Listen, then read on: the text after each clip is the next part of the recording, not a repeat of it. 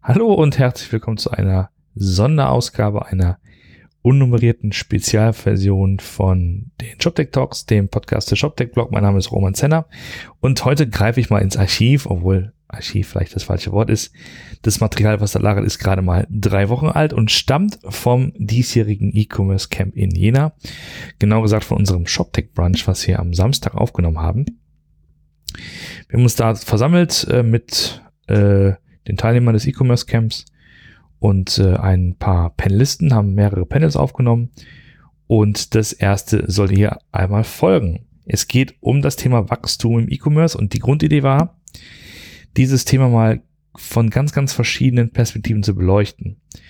Und deswegen sitzen im Panel äh, Johannes Altmann, Urgestein der E-Commerce-Szene, bekannt durch Shoplupe, jetzt mit seinem neuen Projekt äh, focusgroups.io der sozusagen mehr aus der User, aus der Experience-Sicht das Thema Wachstum beleuchtet.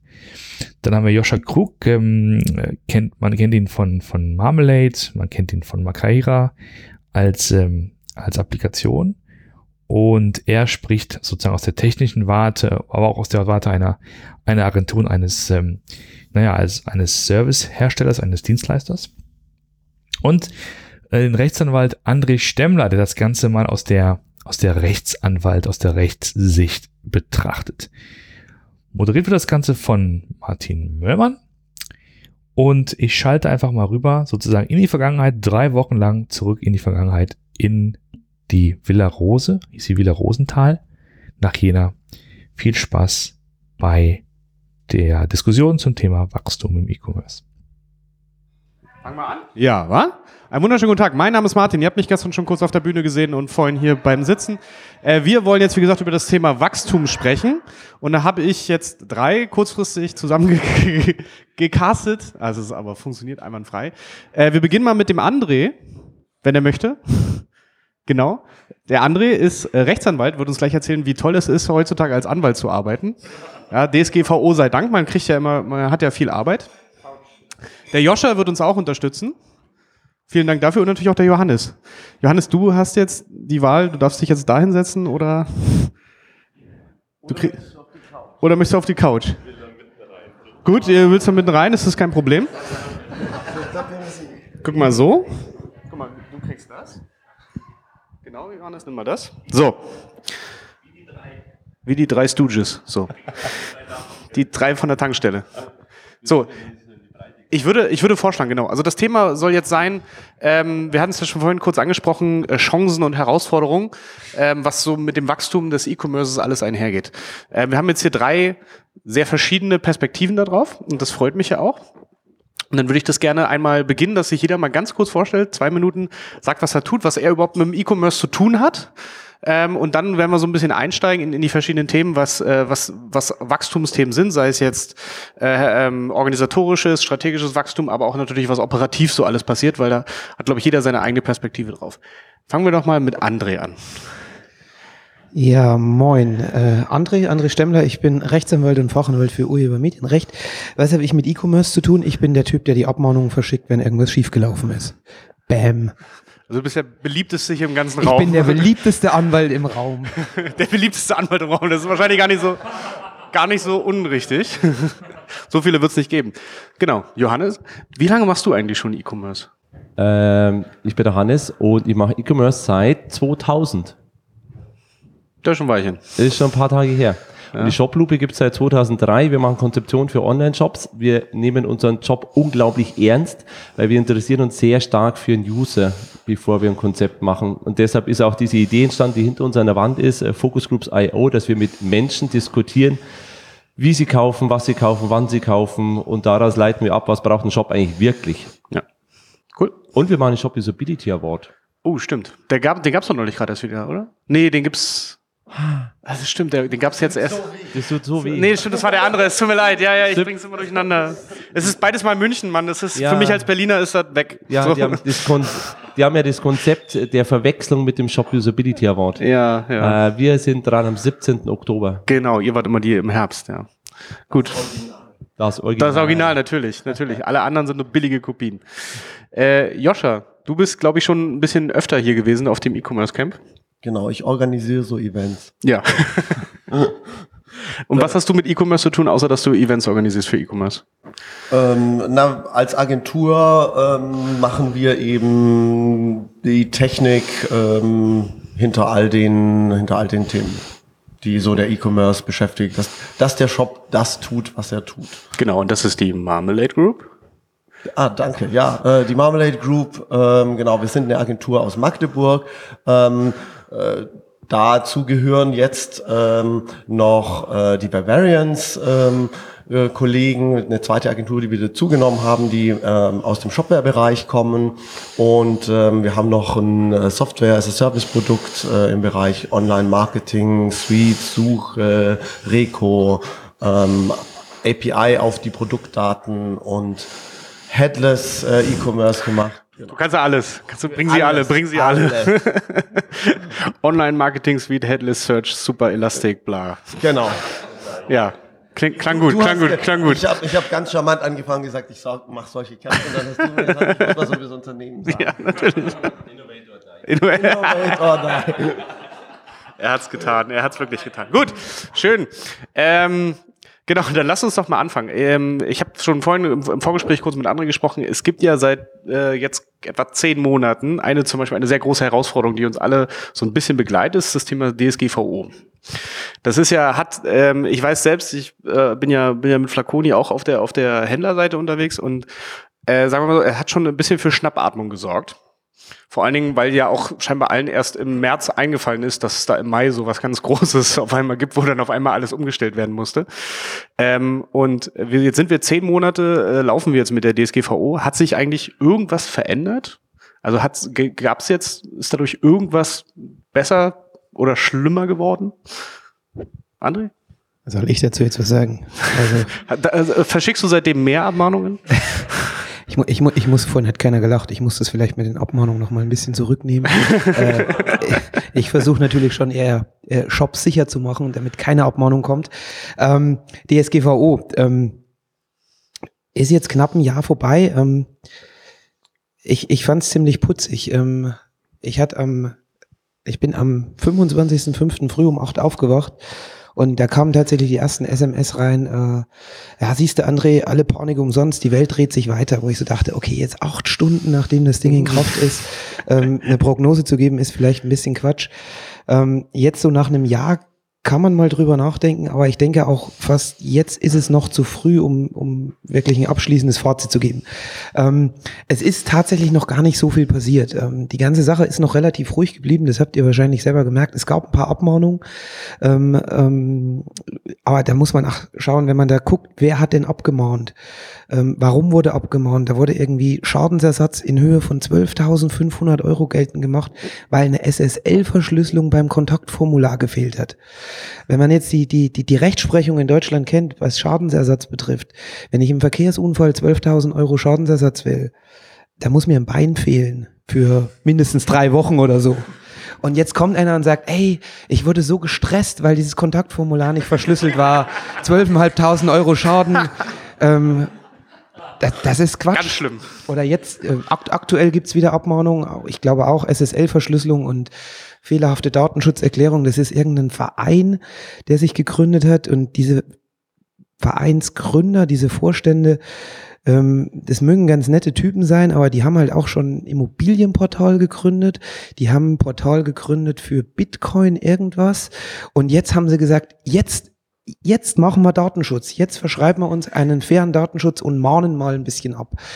Ähm, also tatsächlich ist noch nicht so viel passiert, auch von den Aufsichtsbehörden noch nicht. Ich glaube, in Frankreich gab es mal ein Bußgeld von 50 Millionen Euro gegen Google, ähm, wo man aber auch immer schauen muss, das ist halt Google. Ne? Ich weiß nicht, wie lange die brauchen, um 50 Millionen Euro irgendwie abzuarbeiten. Drei Sekunden. Drei, drei Sekunden, denke ich auch. Denke ich auch. Portokasse. Ich glaube, ich glaube für ein Wettbewerbsbußgeld äh, von 1,4 Milliarden oder so haben sie ein Quartal gebraucht, bis das quasi plus minus null war. Ähm, man muss, glaube ich, noch ein bisschen warten. Also im Moment ist noch nicht viel passiert, ähm, aber ich denke, die Behörden werden jetzt so nach und nach, wenn der der erste Ansturm vorbei ist, ähm, dass die so vielleicht im nächsten Jahr ähm, doch mal ein bisschen verschärfter kontrollieren werden und äh, da auch mal gucken werden, ist denn mein, ist denn der Shop richtig aufgestellt? Ich hatte es vorhin mit der, ich weiß gar nicht, ist sie hier? Nee, ist nicht hier, äh, Andrea, glaube ich, ähm, die, die meinte, die hatte mal so ein, so ein Schreiben gesehen, also die prüfen dann auch äh, Magenta-Shops, die sehen dann, das ist ein Magenta-Shop, dann gucken die, ist der Patch installiert, ist das installiert, also die gehen da schon auch richtig ins Detail. Ähm, das heißt, wer bis jetzt noch nichts gemacht hat, sollte vielleicht dann doch mal drüber nachdenken. Ähm, ich denke nicht, dass das eine Luftnummer war, die DSGVO. Es ist noch nicht viel passiert. Ähm, es ist noch nicht allzu viel passiert, aber ich denke, äh, wenn man jetzt im nächsten Jahr feststellt, ihr habt immer noch nichts an eurem Shop gemacht, da ist keine SSL-Verschlüsselung, da ist kein, äh, keine aktuelle, äh, keine aktuellen Patches installiert. Ah, ich glaube schon, dass die Behörden dann sauer werden. Ähm, und da vielleicht noch äh, gerade die Datenschutzbehörden, ähm, weil das vorhin auch so ein bisschen mit, mit, mit ungläubigen Blicken äh, äh, belohnt wurde, als ich das gesagt habe. Also Leute, da sitzen auch IT-Abteilungen. Ne? Das ist jetzt nicht so, dass da ein Jurist sitzt, so wie ich, der von IT keine Ahnung hat ähm, und denkt sich so, oh ja, DSGVO, ich bin, der, ich bin die geilste Sau im Raum. Ähm, nee, nee, da sitzen auch ITler und die wissen, also wie es halt überall so ist, der eine mehr, der andere weniger, aber die Leute wissen in der Regel schon, was die da machen und was die zu prüfen haben. Jo. Du wolltest?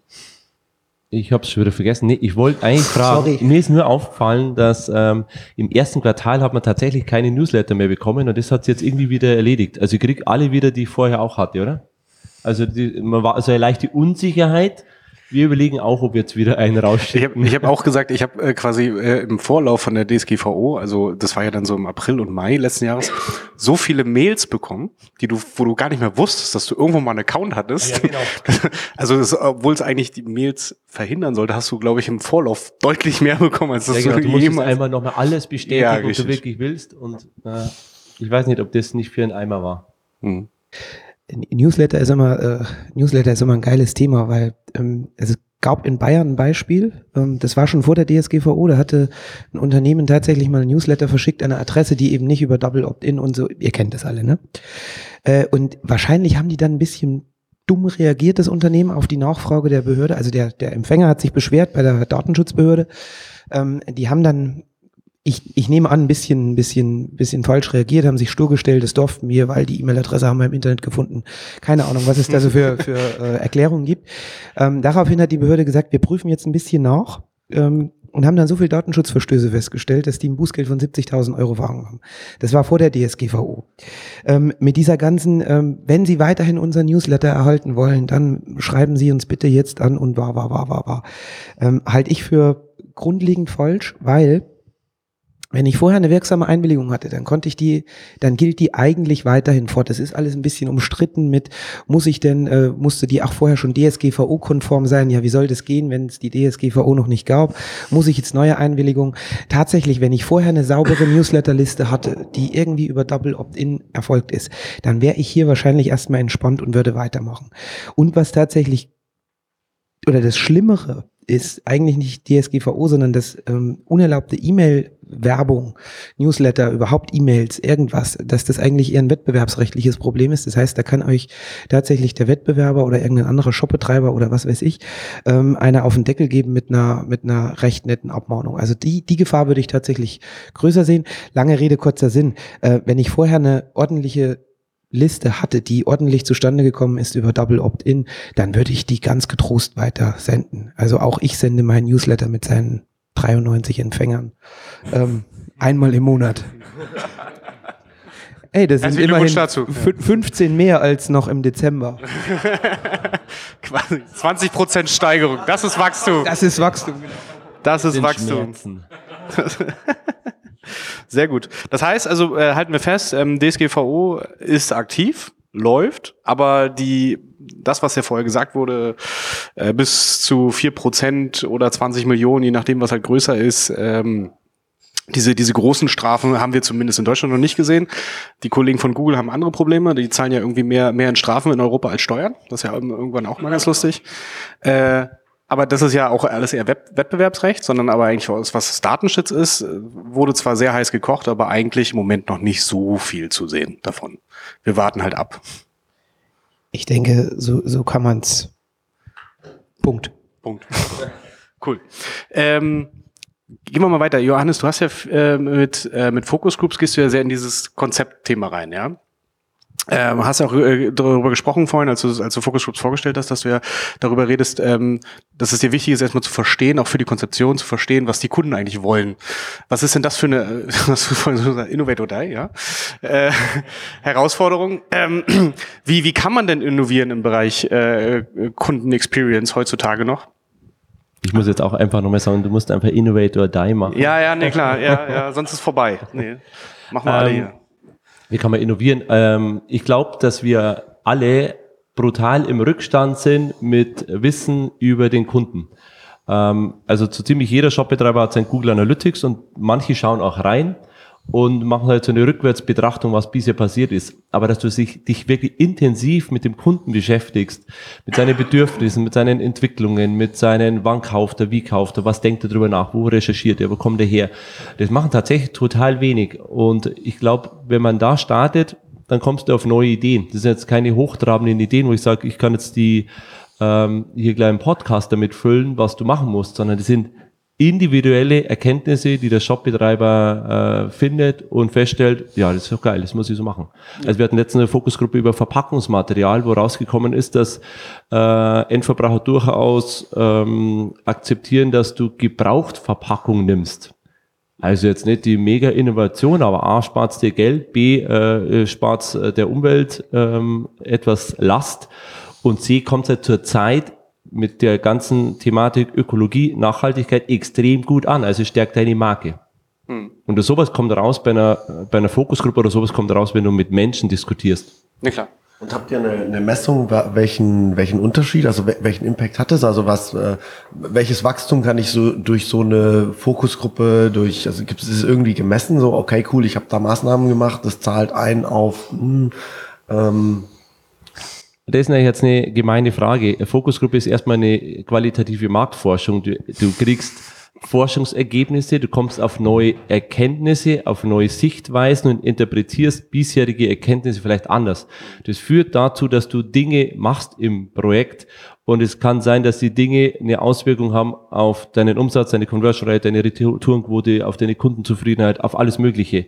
Ähm, wir messen es aber nicht, sondern wir diskutieren mit Menschen und liefern Insights. Das heißt also, ihr macht wirklich die Konzeption äh, oder die, die Umsetzung liegt dann eher bei den, bei den Kunden selbst oder bei den, bei den Händlern, das dann halt zu tun. Unterstützt ihr sie dann auch, ähm, haltet ihr zum Beispiel nach, ob das dann erfolgreich war mit neuen Fokusgruppen, also neuen Fokusgroups, neuen, neuen Gruppen hinterher, das halt dann nochmal zu schauen, ob das, ob das dann auch funktioniert hat? Ja, also wir haben ein paar Kunden, die arbeiten halt nach diesem OK, OKR-Prinzip und das passt natürlich für uns extrem, weil das ein sehr strukturiertes Arbeiten ist. Die sagen halt, alle drei Monate äh, nehme ich mir alle Themen vor und diskutiere, was arbeite ich jetzt ab und wenn ich, bevor ich das diskutiere, zu den offenen potenziellen Themen die Fokusgruppe mache und durch Endverbraucher äh, bewerten lasse, was ist eigentlich wirklich das heiße Thema, dann bin ich zumindest schneller und sicherer in der Entscheidung der Dinge, die mich im Unternehmen, äh, die mein Unternehmen nach vorne bringen. Und du hast ja erzählt, du bist mit Shoploop seit 2003 schon unterwegs. Das heißt, es sind jetzt, lass mich nach Adam Riesling, 16 Jahre, 15, 16 Jahre. Das war ein Ähm, ganz übler Start. ganz übler Ja, Start. eine ganz schlechte Idee, das zu gründen. Jetzt wäre es sinnvoll. Damals, wir haben ja damals uns verkauft als Usability-Agentur, die eine Conversion-Optimierung macht. Und dann rufst du einen Kunden an und sagst, hey, deine Conversion Rate, wir können sie optimieren. Und dann sagt er, what the fuck ist eine Conversion Rate?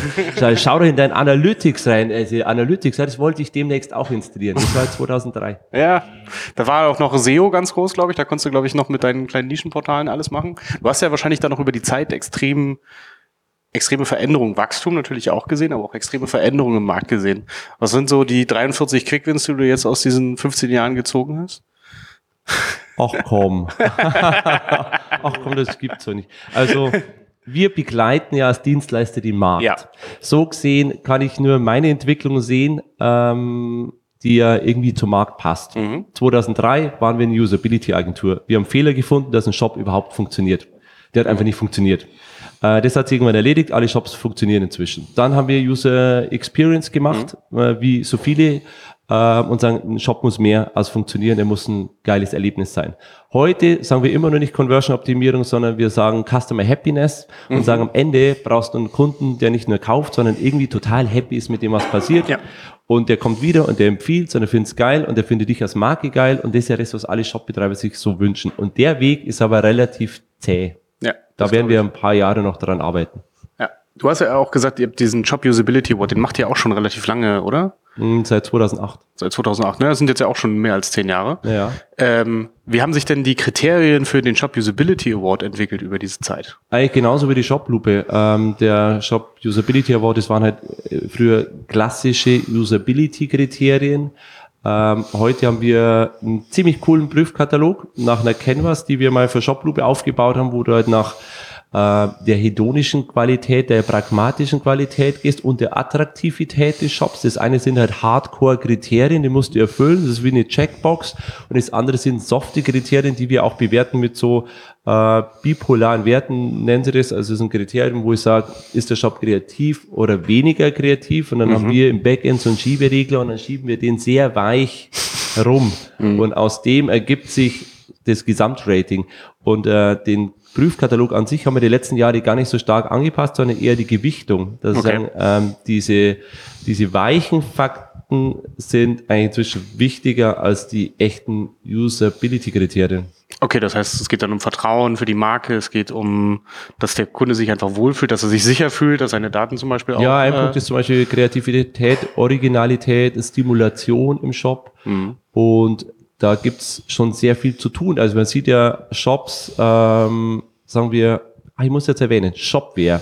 Mit den Einkaufswelten haben die es ja geschafft, dass der, dass Shops sehr gut ausschauen auf der Startseite. Die sind aber dann doch so aufwendig, dass das sehr schnell abbricht. Und dann hast du eine Startseite, das ist ein mega Shop und dann landest du auf einer ganz schnöden Produktliste mit Attributen.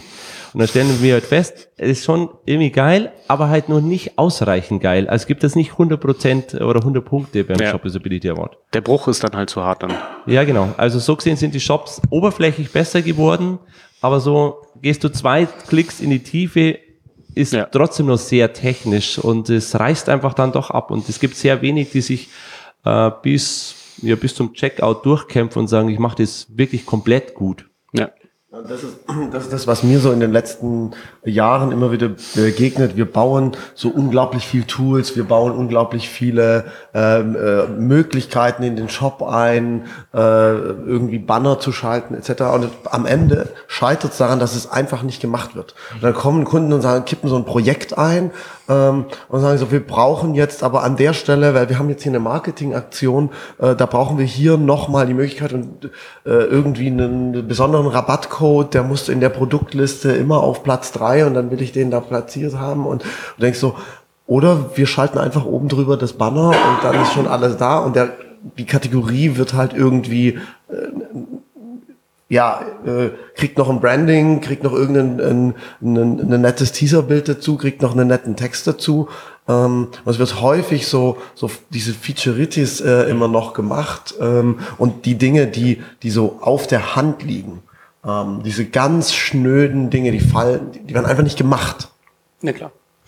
Ich glaube, das passt sehr gut zu der Session, die wir am Ende ja noch machen. Äh, wie nennt ihr das zwischen? Excel versus GitHub. Ja, genau. Da gibt's quasi den, äh, den Produktmanager, Product Owner, den Kaufmännischen, der hat diese abgefahrenen Ideen und sagt, könnt ihr, könnt ihr, könnt ihr, könnt ihr. Und dann kommst du als Techniker und sagst, ja, baue ich dir schon alles. Ähm, und es gibt ja keine Prüfstelle dazwischen, die sagt, das, was du dir wünschst, das pflegst du nie und du baust es halt einfach. Wir wollen mit dem, dass wir halt User fragen, diese Prüfstelle sein und sagen, ey, macht das Sinn? Frag doch mal bitte einen User. Ja gut, jetzt muss ich aber natürlich als Product Owner auch ein bisschen die Lanze für die Jungs brechen.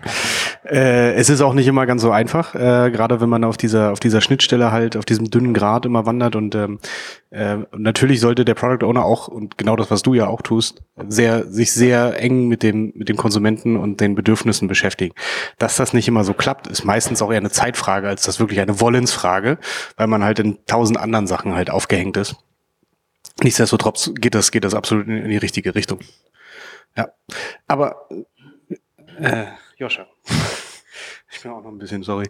Ähm, Ähm, erzähl doch mal ein bisschen, was ihr mit Makaira macht, um zum Beispiel solche, solche Themen wie, wie Wachstum äh, ähm, und, und Chancen dort zu ergreifen, weil du hast ja vorhin, so, also du hast quasi einmal die komplette Klaviatur der Buzzwords, was, was man so gerade machen kann, äh, runtergebetet. Wie sieht das denn am Ende aus?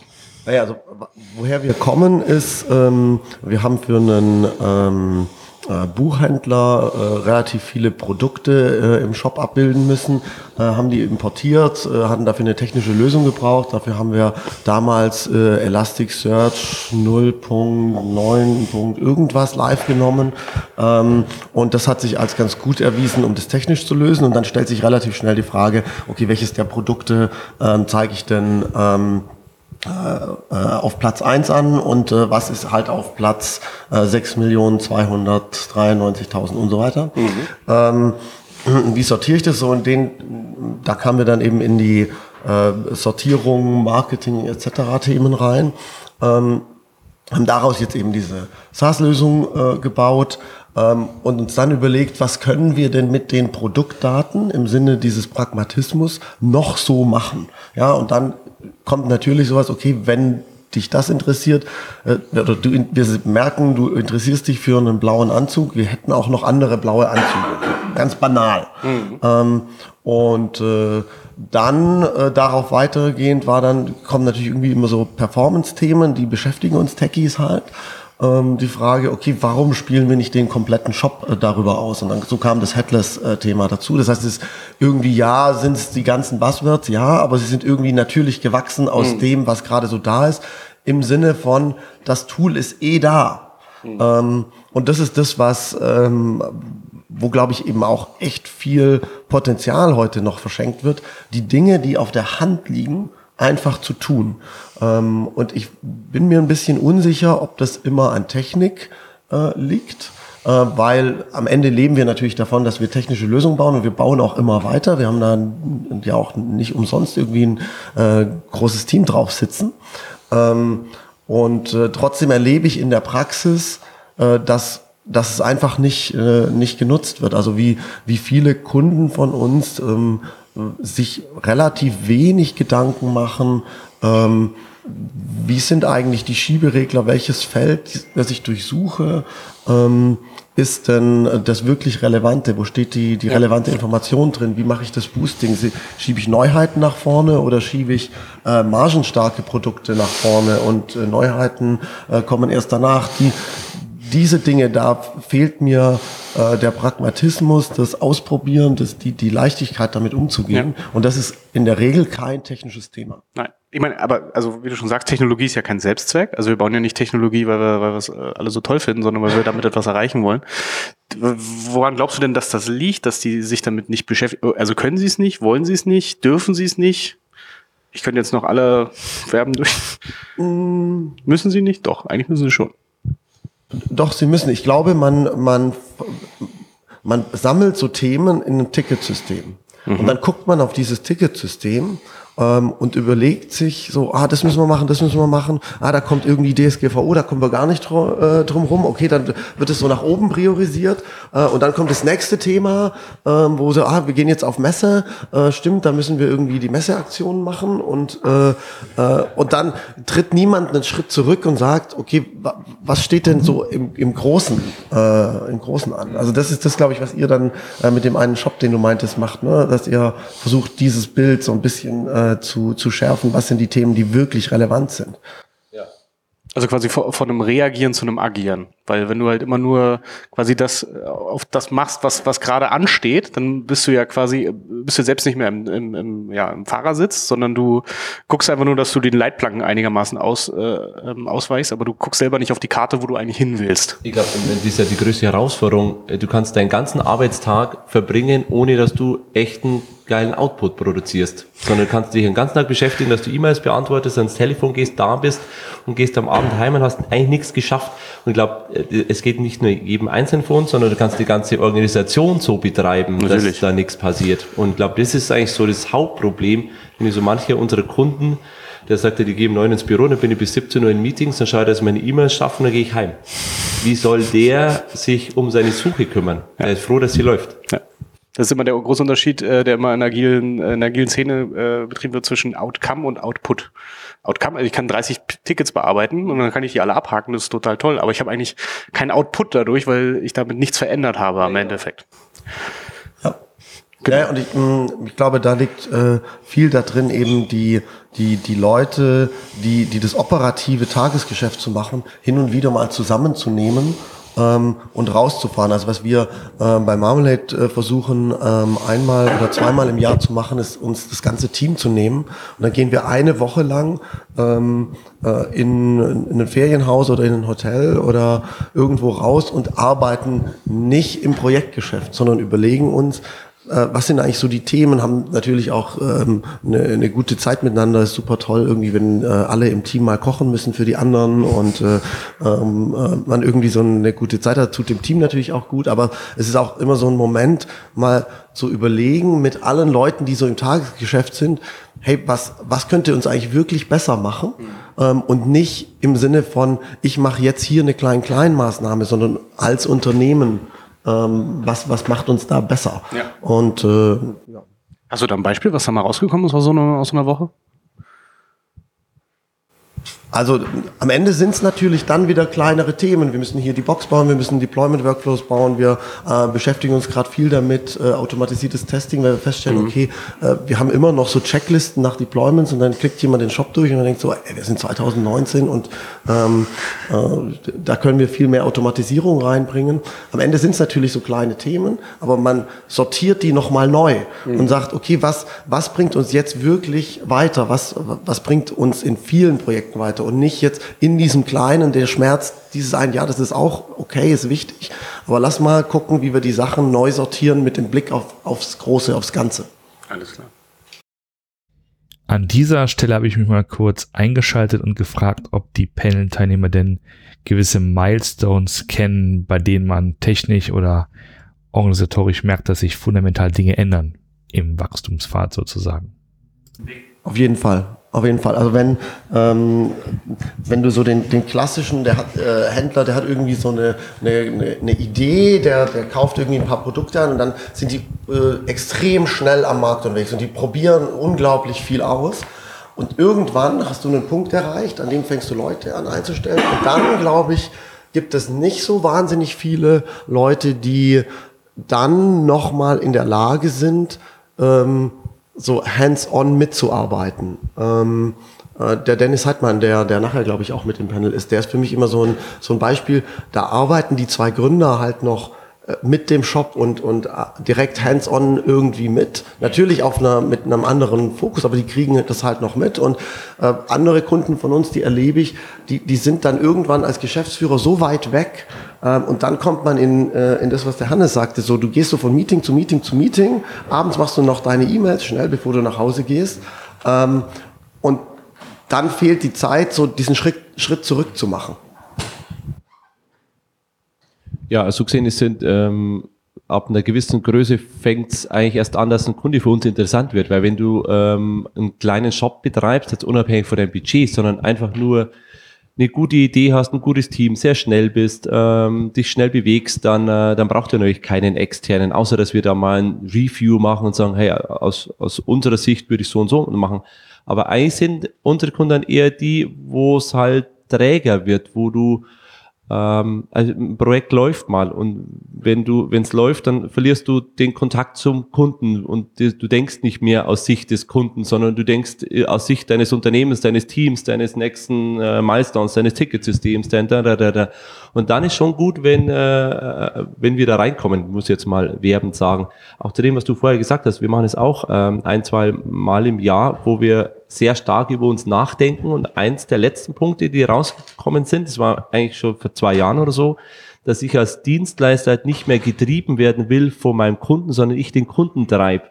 Und ich bringe den in Wahnsinn und sage, hey, jetzt musst du mal wieder über die echt wichtigen Themen nachdenken.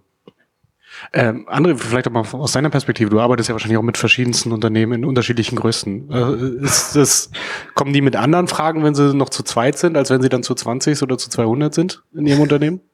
Ich hoffe. Äh, äh, naja, hm.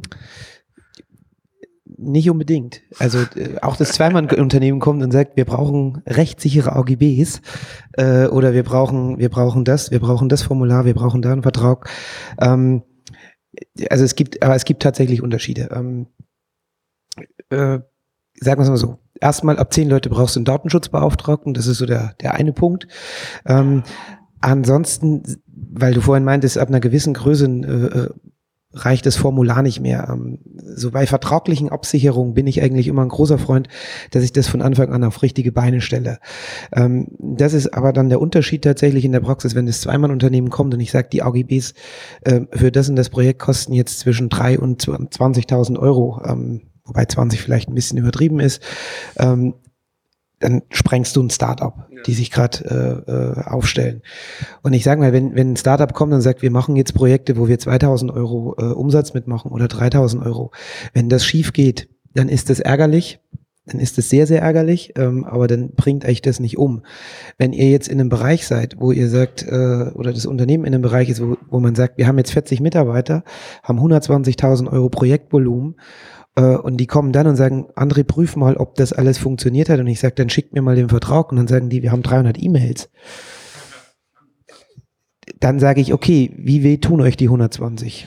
Also dann muss man drüber nachdenken. Das heißt, wenn ihr, wenn man irgendwann ein Projektvolumen erreicht hat, wo, wo man sagt, ich kann das nicht mehr nur verschmerzen, sondern das bringt mich um, dann, dann muss ich einfach, dann muss ich einfach, so hart es klingt, mal mit dem Anwalt reden, damit ich da sicher aufgestellt bin. Und das war jetzt ein Praxis, Praxisbeispiel.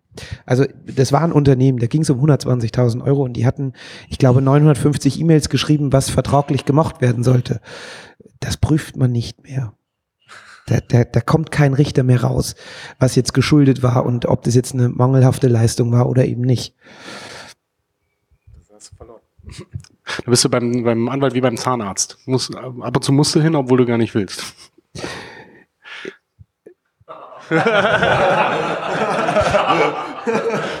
es ist nicht persönliches.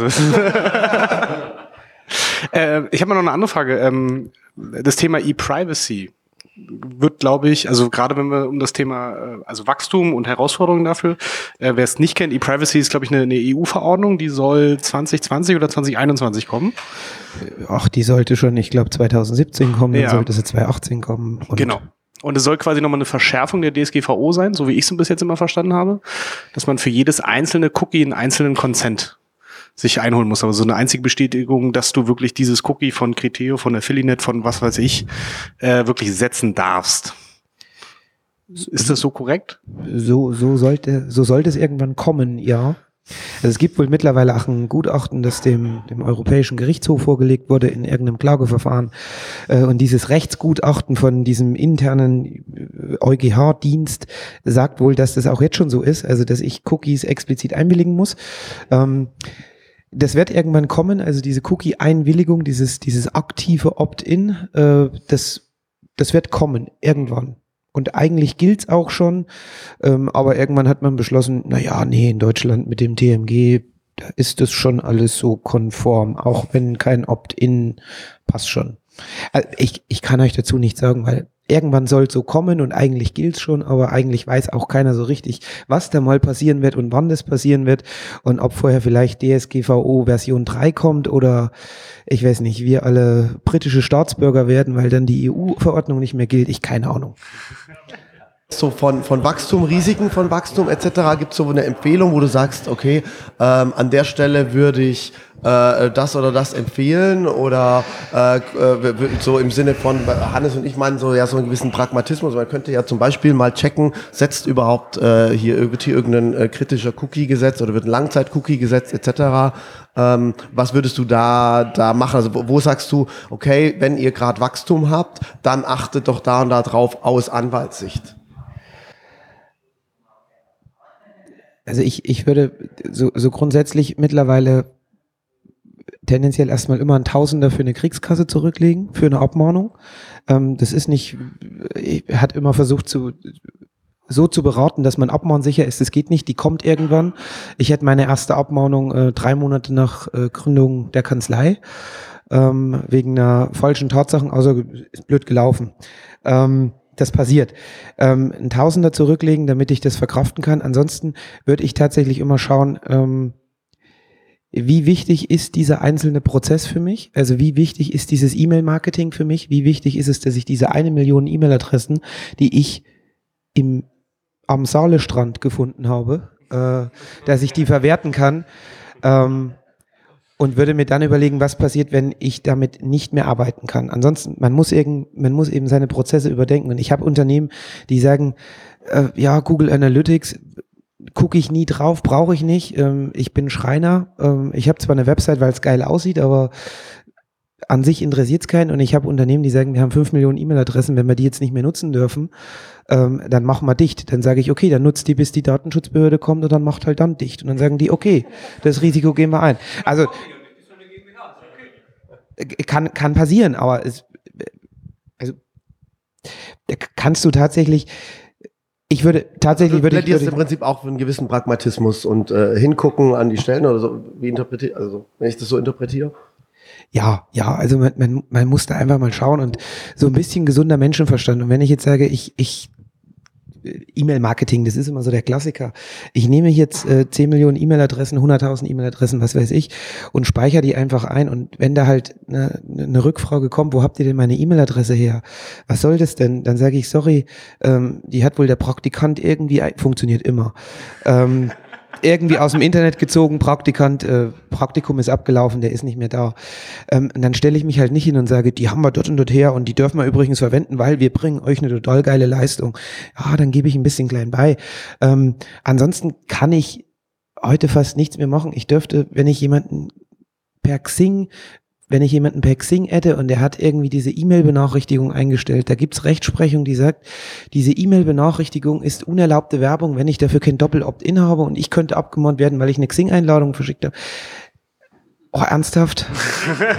also da, da muss man, ich, das Problem ist, das ist ein bisschen, das ist ein bisschen wie, wie, Deswegen erreicht man wie, wie alles auf Xing nicht. Wahrscheinlich. Ja, genau. Das wird total wichtig. Ja, das ist das ja. ist ein bisschen wie Alkohol trinken. Jeder weiß, es macht vielleicht Kopfweh, aber irgendwie schmeckt es manchmal auch. Und aber wir haben, wir haben ja äh, über Wachstum gesprochen. In einem Zwischensatz von dir kam es, äh, wir hatten nämlich auch einen Kunden, der hat irgendwie so eine Million E-Mail-Adressen, dann kam DSGVO, dann hat er es mal ehrlich aussortiert, dann hatte er nur noch 100.000 Adressen. Dann dachte er, jetzt ist alles aus, aber eigentlich stellt er nur fest, naja, die anderen 900.000, die wollten ja eh nichts von mir. Ähm, also vielleicht ist auch, ist ja auch das Thema Wachstum, hast immer mehr, immer mehr und durch immer mehr hast du auch immer mehr Schrott.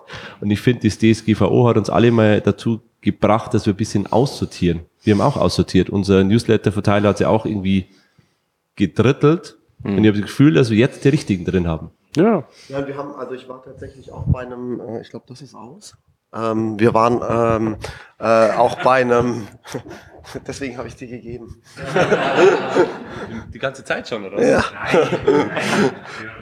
ähm, äh, Nee, wir, äh, ich war bei einem Unternehmen ähm, zu Besuch, die haben tatsächlich äh, DSGVO als Chance be betrachtet. Denen ist es aber auch ehrlicherweise auch nicht im äh, März aufgefallen, sondern irgendwie schon äh, im September im Vorjahr. Ähm, und die haben einfach gesagt, okay, wir gucken uns jetzt diese ganzen Prozesse an ähm, und äh, tatsächlich mit so einem gewissen Pragmatismus, wo müssen wir drauf achten, etc. Und das finde ich, glaube ich, das packt es so in das, was, was mir immer so wichtig ist, das als Chance begreifen, zu gucken, steht das gerade an und wenn ja, mit was kann ich denn direkt noch mitmachen? Okay, da gibt's so Themen, die mich eh immer mal beschäftigen, dann mache ich das jetzt in, in einem Schwung mit und überlege mir dann, ähm, äh, was die, äh, was, was kann ich da tatsächlich auch als Kundennutzen mitmachen? Also die ähm, waren die Kunstpark-Leute, die verkaufen online so Pinsel ähm, und, und Bastelzubehör etc. Und die haben eben auch so einen ähm, äh, Schulungsbereich äh, ähm, oder so, so Workshop-Räume, wo, wo du in dem, in dem Ladengeschäft eben so Kunstworkshops machen kannst. Ähm, und die hatten so Anmeldungen für diese Workshops, die da stattfinden. Und die waren dann immer irgendwie so, so mit äh, äh, kompletter Adresse und Bankverbindung für die Abbuchung etc. Und die, die legte man irgendwo hin. Ja, und dann sagen sie, ja, ist irgendwie naja, die liegen dann da an der Kasse, da gibt man die ab und manchmal liegen die auch in dem Workshopraum, weil hm, und wer kommt da hin und haben dann eben angefangen, äh, einen, einen Briefkasten äh, äh, zu installieren, der auch tatsächlich zu diesem Laden passte äh, und da hat man die eingeworfen und äh, dann war das so, diese Anmeldung hat so einen schönen Abschluss gehabt und es gab diesen Briefkasten, in dem das alles drin ist ähm, und der Prozess wurde verbessert, weil es war auch klar, wo man diese Zettel findet, nämlich in diesem Briefkasten und so das als Chance begreifen, ich glaube, da liegt eben auch sehr, sehr viel drin. Eins, zwei. Ja, du siehst. Gut. Ähm, wir haben jetzt auch äh, locker eine Dreiviertelstunde gequatscht. Habt ihr noch irgendwelche abschließenden Kommentare, Sachen? Nix?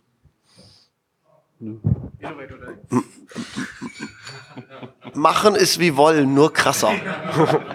Also das ist, das, das ist so banal irgendwie, aber tatsächlich so machen, mutig bleiben, ähm, hin und wieder mal sagen, äh, sich zurückzuerinnern, wie war das, als wir angefangen haben ähm, und äh, auch hier auf dem, auf dem Camp ist so eine schöne Parallele irgendwie. Wir haben uns nach sechs Jahren nochmal überlegt, ja, der Samstag irgendwie, der war nicht cool, komm, wir schmeißen es über den Haufen. Das ist für uns super spannend äh, zu sehen, ähm, äh, kommt dieses Format, dieses Neue an und äh, bisher glaube ich ganz gut und, äh, und sich das zu erhalten und zu sagen, nee, wir schmeißen mal so, äh, das haben wir immer schon so gemacht, mal über Bord, äh, treten einen Schritt zurück und gucken, was könnten wir denn noch Cooleres machen. Ja. Ich bin total froh, dass wir ganz human über Wachstum diskutiert haben. Mir wäre so vieles eingefallen, was man nicht aufnehmen kann. Sehr gut. André?